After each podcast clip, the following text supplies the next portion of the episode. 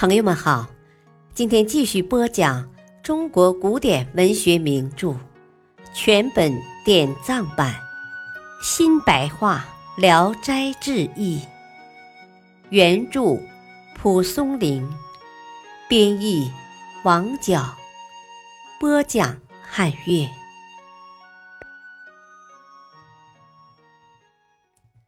卷一，成仙。之四，天亮以后，周生就想回去。程生再三挽留，他才勉强住下。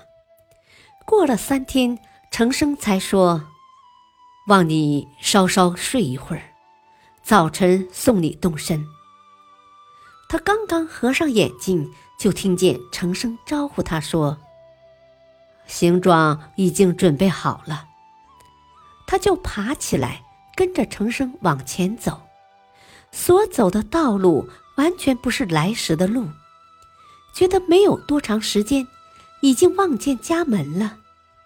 程生坐在路旁等着，叫他自己回去。周生强拉硬拽，程生也不走，就一个人孤零零的来到家门外，敲门没有应，想要跳墙。就觉得身子轻飘飘的，像一片叶子，一跳就过去了。一连跳过了好几道墙，才到达卧室。屋子里灯火明亮，妻子还没睡觉，咕咕噜噜的正在和人说话。他舔破窗纸往里一看，只见妻子和一个仆人在用一个杯子饮酒，样子很淫荡。于是怒火燃烧，打算关门捉奸，又怕人单势孤难以取胜，就悄悄地拔开门栓，走出大门，跑去告诉程生，并且请求程生助他一臂之力。程生慷慨地应从他，一直来到卧室。周生举起石头砸门，屋里张皇失措。砸得越急，房门关得越结实。程生用宝剑一拨，哗的一声，房门顿即打开。周生奔进屋里，仆人冲出房门就要逃走。程生站在门外，挥剑一击，砍掉他一只胳膊。周生捉住妻子，一面拷打，一面审问，才知道。他被押进监狱的时候，妻子就和仆人私通了，他就借用程生的宝剑，砍掉他的脑袋，把肠子挂在院里的大树上，这才跟着程生出了大门，寻路往回走。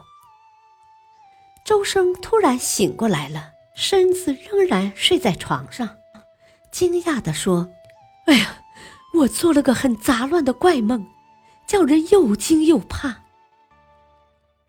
程生笑笑说：“ 在梦中见到的，哥哥认为是真实；真实的事情，你却认为是做梦。”周生惊愕地问他：“这是什么意思？”